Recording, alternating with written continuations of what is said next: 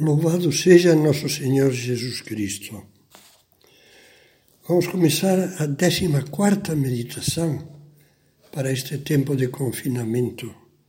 Uma meditação a qual eu dei um título: Para estar contentes. É o que nos pede São Paulo, melhor dizendo, é o que São Paulo nos manda várias vezes nas suas cartas, pelo menos três vezes. Alegrai-vos, estai contentes especialmente na carta aos Filipenses, tem aquelas palavras que provavelmente muitas vezes nós, ou algumas vezes pelo menos nós meditamos.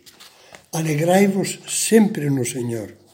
Repito, alegrai-vos. É como se São Paulo dissesse: Eu estou pedindo alegria e alguns de vocês vão me dizer, mas espera, às vezes não dá, não dá. A coisa está complicada, está difícil eu estou triste. E São Paulo diz: repito, alegrai-vos, e nos dá um motivo dessa alegria. O Senhor está próximo. Não vos inquieteis com coisa alguma.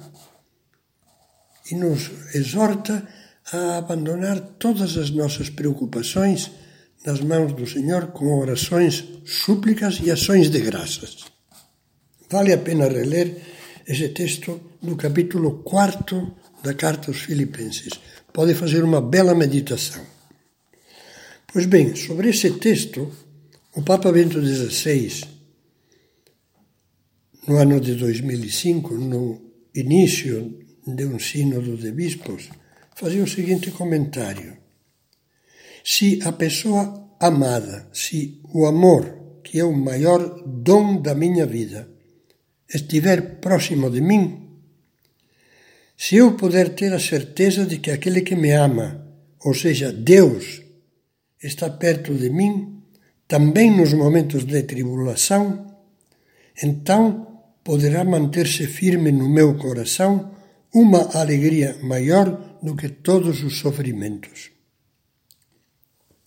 No mesmo sentido, o Papa Francisco afirmava a alegria do Evangelho enche o coração e a vida inteira daqueles que se encontram com Jesus, dos que encontraram Jesus na sua vida.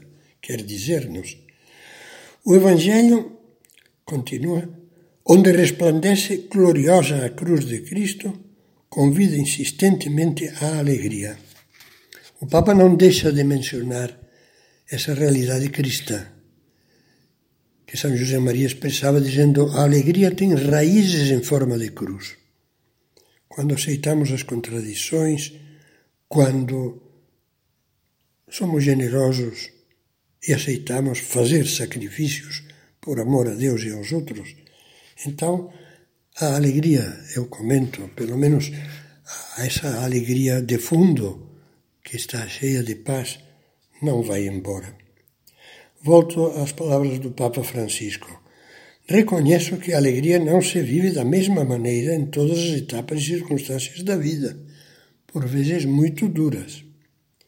Adapta-se e transforma-se sempre, permanecendo pelo menos como um feixe de luz que nasce da certeza pessoal de que, não obstante as aparências contrárias, somos infinitamente amados por Deus.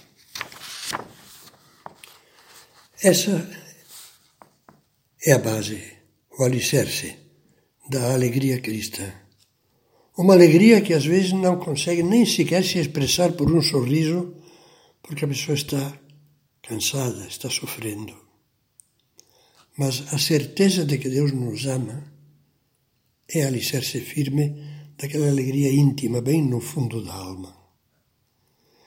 Somos, como diz São Paulo, filhos de Deus muito amados.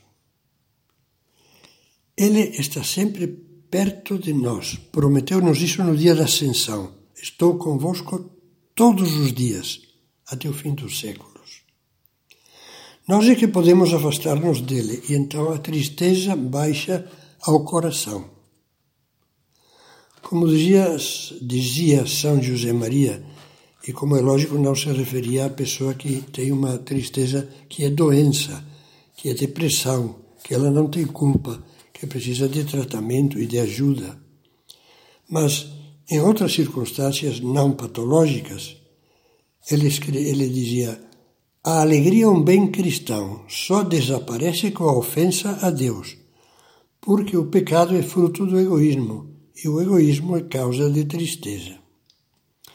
E convidava a fazer um exame profundo. Não há alegria? Então pensa: há um obstáculo entre Deus e mim. Quase sempre acertarás. Quer dizer que para estarmos alegres e alegrar os demais, é necessário que aumente o nosso amor a Deus. E como aumentará?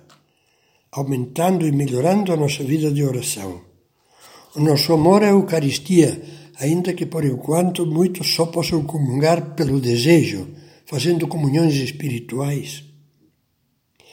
Se aumenta a nossa mortificação, o nosso espírito de sacrifício generoso, por amor.